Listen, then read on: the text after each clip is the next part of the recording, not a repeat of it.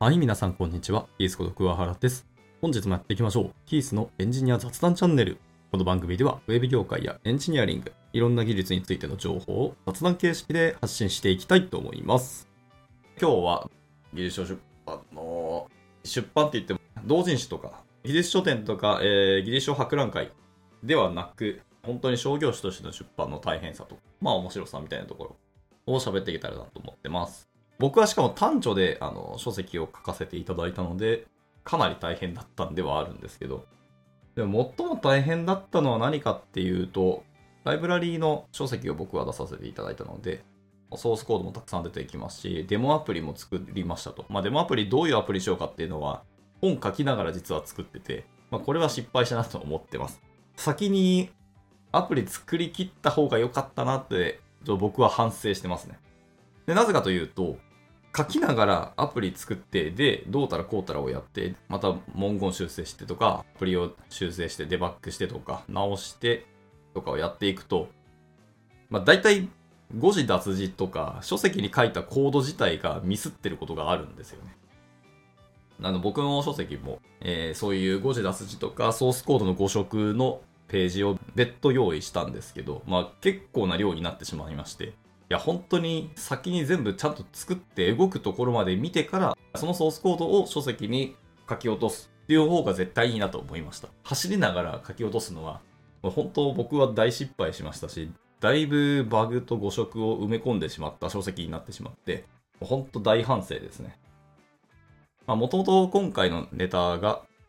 まあ、Riot.js なので、そもそも、そんなにユーザーのニーズが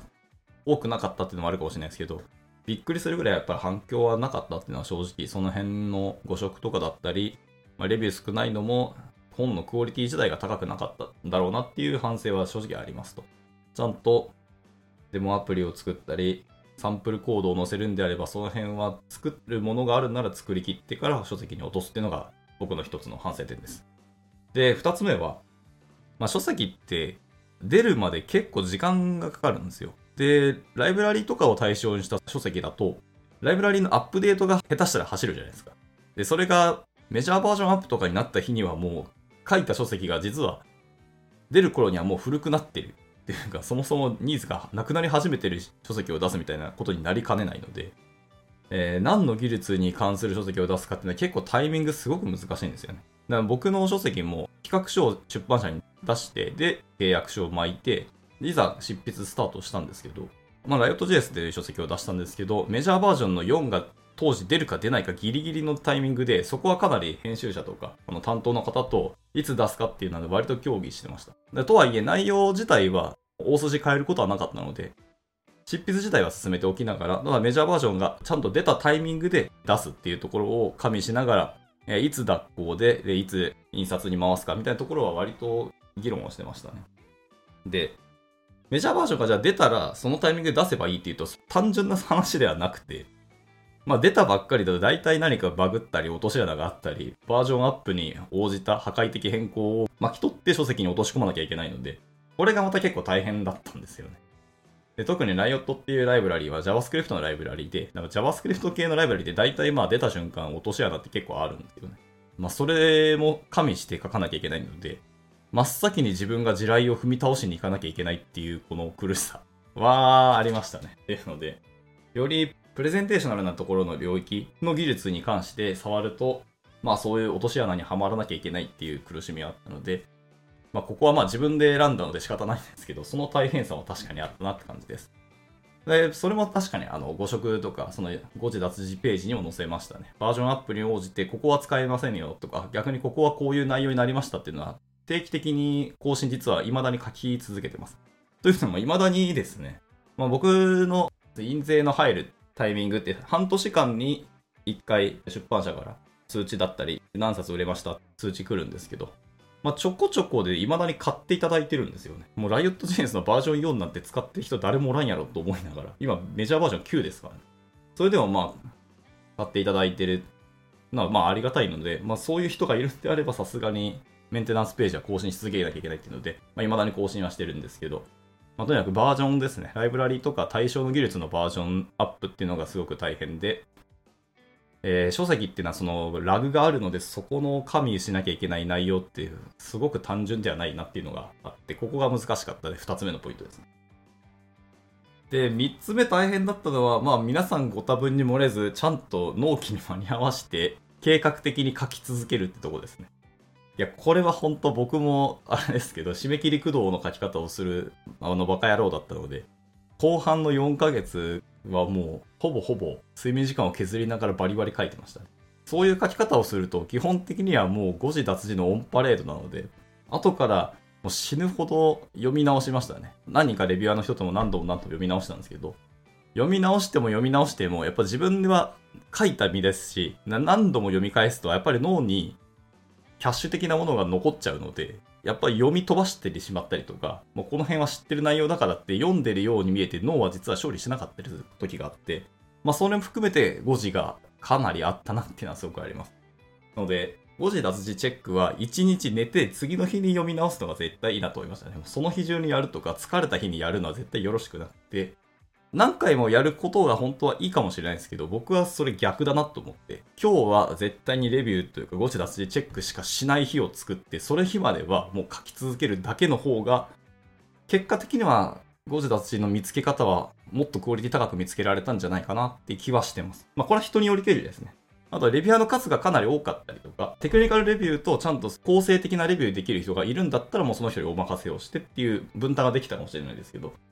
はい。あそういう意味でいくと、レビューアーをちゃんと揃えきれなかったっていうのが大変でしたね。僕の場合結局3、4人でレビューして、あ僕も含めて3、4人でやってたんですよね。いや、これがね、もっと数いたら本当は助かったし、ありがたかったなと思います。でも、基本的にはあの無償でやるし、技術書ってそんなにペイしないんですよね。少なくとも設けられるものではないので、ほぼほぼもう事前活動に近いなんかこう手伝ってくださいと頭を下げてお願いしてレビューしていただいたって感じにはなるので、まあどうやってこうインセンティブというかお返しをするかっていうのをすごく内容は考えましたけど、まああの心よく受け入れていただいた方が何名かいらっしゃって、まあ一緒にやったんですけど、まあそれでもあれだけの誤字だしやっぱ出るので、レビューってすげえ大変というか、構成役の人がちゃんと揃えるっていう、この交渉力の方がむしろ大事だったなっていうのは、振り返って思ったりはしますね。まあ、同人誌であれば別に全然良いし、まあ、ネットに公開する、まあ、例えば全のブックスとかもあったりするので、ああいうものに関しては一瞬で直せるんでいいんですけど、書籍って紙媒体とか、Kindle もそうですけど、一度出てしまうと直せないものではあるので、死ぬほどやった方がいいように見えますけど、やるタイミングはちゃんと区切った方が良いっていうか、頭をクリアにしてやった方がいいなっていうのは、もう本当に大反省でしたね。はい。で、技術がわかる人で、全然やったことがない人とかをレビュアーに含めると、よりクオリティが高くなったのかなって気はします。JavaScript のライブラリの書籍を書いたけど、例えば Riot を本当に触ったことがない、まあ、 React とか Vue が触ったことあるよみたいな人がいたら、本当は良かったのかもしれないですね。はい。っていうのが大変さ3つ目と4つ目ですね。ただでも面白さで言うと、そのライブラリに関して少なくとも深みが出たのがすごくありがたいなと。自分の知見の中で持ってるもの持ってないものの棚卸しが一斉にできたっていうのもすごくありがたくて、これが大きかったかなと思います。意外と知ってるものたくさんあったなっていうのとか、逆に自分がこの辺すごく曖昧にしてたり、雑に理解してたなってことを、でも書籍書くときにはこれやっぱり理解しなきゃいけないし、裏取らなきゃいけないなというので、割と調べながら書いたりはしてたので、まあ、今までこう思い越し上げなかったものが全部上がったっていうのはすごく助かったとは思いますし、自分でもチャレンジした効果は良かったなと思いますね。裏取ってる時間も本当は書きたいんですよね。本当に締め切りがやばいっていうので。えーで、大体書籍ってこう薄っぺらすぎると出版社としてはやっぱりこう体裁が悪いので、えーなるべくは書いてほしいので、なんか何万文字でしたっけ ?10 万か20万か？忘れましたけど、なんか何何万文字かの基準が一応その出版社の中にあって、そこまでは書いてくださいと。いうのがあって、僕みたいなこう Riot.js という軽いライブラリー、ライトなライブラリーの書籍を書こうとすると、まあ、ぶっちゃけると公式サイト見て手を動かせば書けるはずなんで、どういう内容を書き込むかっていうのがめちゃくちゃ悩みましたね。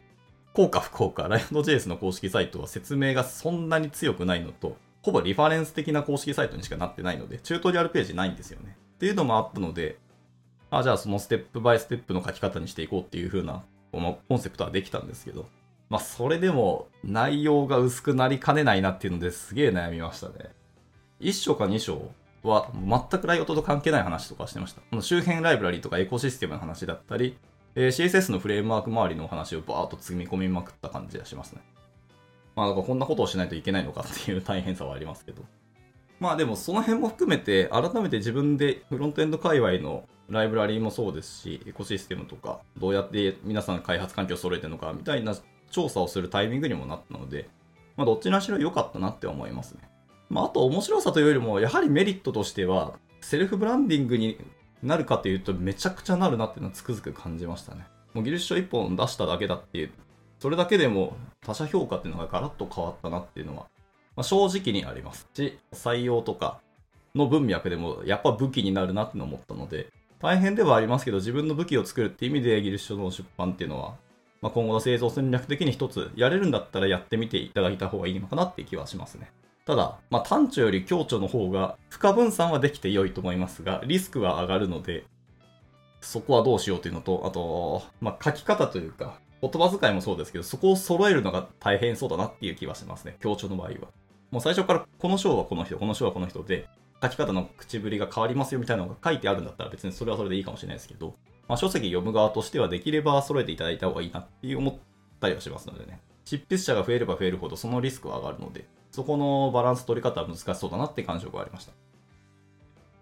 まあその意味で頑張れるんだったらまあ単調で書くのが良いのかなっていうところですね。はい。で、あとですね、面白さというか、まあ書かないと絶対使わないだろうなみたいなものとして何のツールで書籍を書くかっていうのが一つ面白かったですね。で、私はですね、Gitbook を使ってました。で、今の Gitbook って SaaS 的なオンラインサービスになってしまって、昔はその NPM で公開されてたんですけど、それがなくなったんですよね。で、それをフォークして新しく作った、えっ、ー、と、あずさんって方が、本キットっていうライブラリーで作り直していただいたんですね。で今もなんかドキュメント書くときはたまに僕は本キット使って書いたりします。いわゆるマークダウンですね。で、書いて、それを簡単な Web ページに自動的に起こしてくれるようなやつですね。いろんなライブラリーの公式サイトで使われてるような体裁に自動でやってくれるんで、その辺がありがたかったなって思いますし、今も使ってます。めちゃくちゃ便利なのでおすすめですね。で、PDF で出力もしてくれたりしますし、まあ、結局は Web で出力されるんで、多少の CSS のスタイリングもできますし、プラグインもたくさんあったりするので、割とやりたいことは結構できるなっていうので、一からどうやって何かツール使ってやろうかとか、環境揃えるの大変だなっていう方は、本キットを選択肢入れていただいても良いのかなって気はしてます。はい。うん、まあ面白さで言うと結局は自分が初めて書籍を出すっていうことワクワクはたまらんですよね。出した後もでもすごく楽しいですね。出して実際にあのこの日から書店に並びますっていう日は僕もやっぱり有給取って都内の何店舗か書店やっぱ回っちゃいましたもんね。で、まあ、手に取ってくれてるシーンは見れなかったけどまあ、それでも並んでるっていうのを自分で目の当たりにするのはすごく楽しいなっていうのはありましたね。はい。ワクワクするし。で、次の日とか、ある程度日付が経ってから行くと、やっぱり多少は本が減ってくれてるいるので、いや、ああいうのを見るって自分でやるっていう感触は初めてだったので、そのワクワクはでもこれ絶対やらないと味わえないなっていうところで、同人誌ではちょっとまた違う味わい方だと思いますのでね。はい。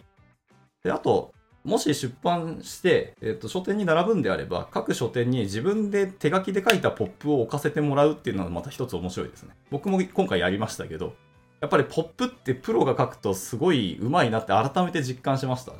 あの、特にビレージヴァンガードとか、お店行ったら当たり前に並んでますけど、ああいうのをちゃんと見てみると、ここってこういう書き方したりとか、フォントを選んだりとか、こういう強調の仕方があるんだとかですね、めちゃくちゃ学びになるんですよね。普段何も気にしてなかったんですけど、自分でいざ書こうとなると、全然ポップ書けねえし、下手くそだなってすごく感じましたね。という意味もあって、いや、大変なんですけど、でもその下手くそさで書店に並ばして、でもそれを見てもらうっていう、こう、ドキドキと、まあ、緊張もありますし、ちょっと恥ずかしい面もあるっちゃあるんですけど、でも一生これやれないでしょう。このタイミングしかないでしょうっていうのはあるので、もし皆さんが書籍を書くんだったら、えー、ポップも書いて書店にこう、置かせてくださいとお願いして回るのは一ついいと思います。で、全然快く受け入れてくれますよ。まあお話聞いてみたらいろんな出版社さん割とやられてるらしいですよね。うん、そういうお願いはちょいちょい来ますよっていうのがあるので、執筆者の方がポップを書いて持ってきてくださるのはすごくありがたいみたいなお話も聞いたりしたのでね。はい。まあこの辺の楽しさっていうのはすごくありました。まあ、とにかく大変ではあることに間違いないし、お金になるわけでは全然ないですね。まあ、その植物的な意味で、えお金にはならないですけど、将来的に自分のブランディングから自分の価値を上げて、まあお仕事するときの単価上げたりとかには使えたりはするので、まあいろんな意味のメリットはあるのでおすすめはしてみますが、